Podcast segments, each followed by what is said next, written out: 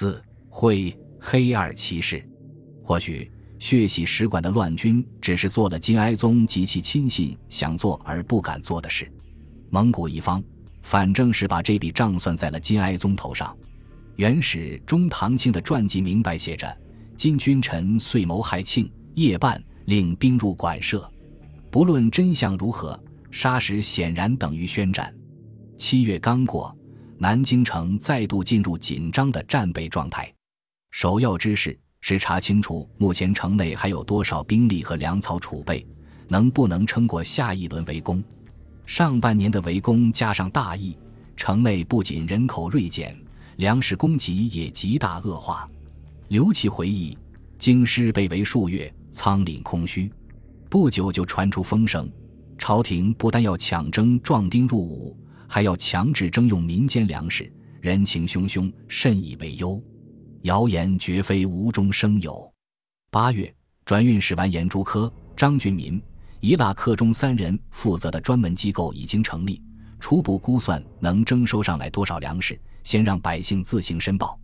工作启动时，完颜朱科厉声吓唬全城百姓：“汝等必须老实坦白，胆敢漏报少报，围城期间粮食吃完了。”免不了把汝等的老婆孩子拖出来给士兵吃掉。八月末，不知何故，强制征粮的计划暂时推迟。过了还不到一个月，当年救援中都失利的完颜永熙，打算借过肃东山再起。他报告金哀宗，如果推进得力，南京城内至少能征粮百余万担。金哀宗提拔他当了参政，同尚书左丞李希一起负责落实。闰九月十四日开始的新一轮扩速力度空前。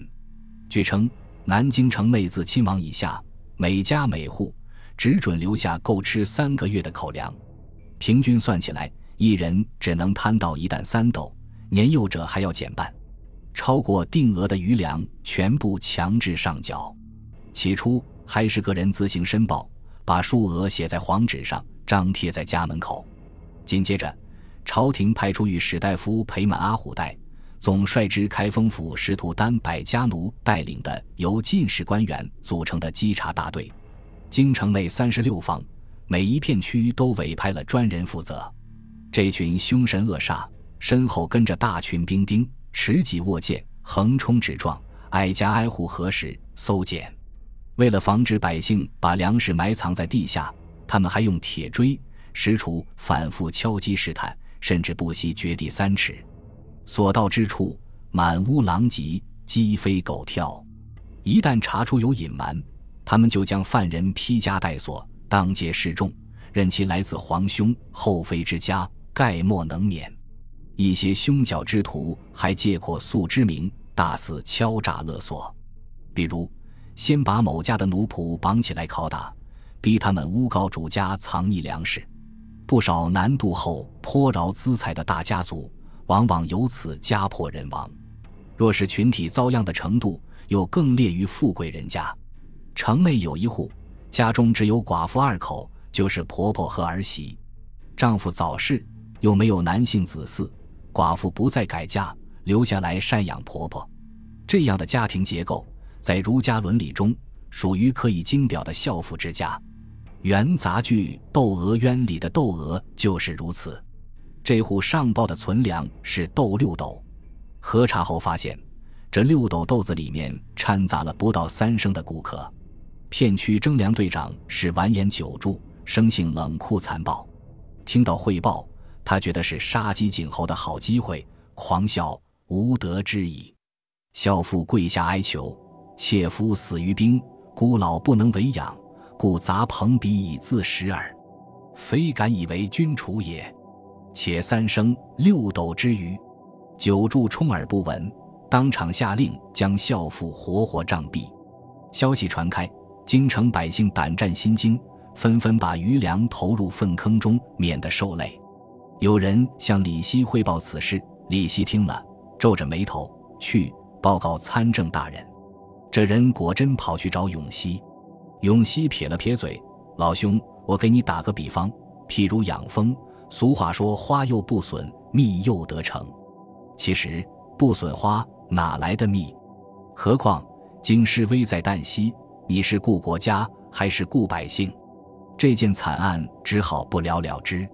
不久，李希和户部侍郎杨造还因为征粮不利被逮入狱，差点杀头。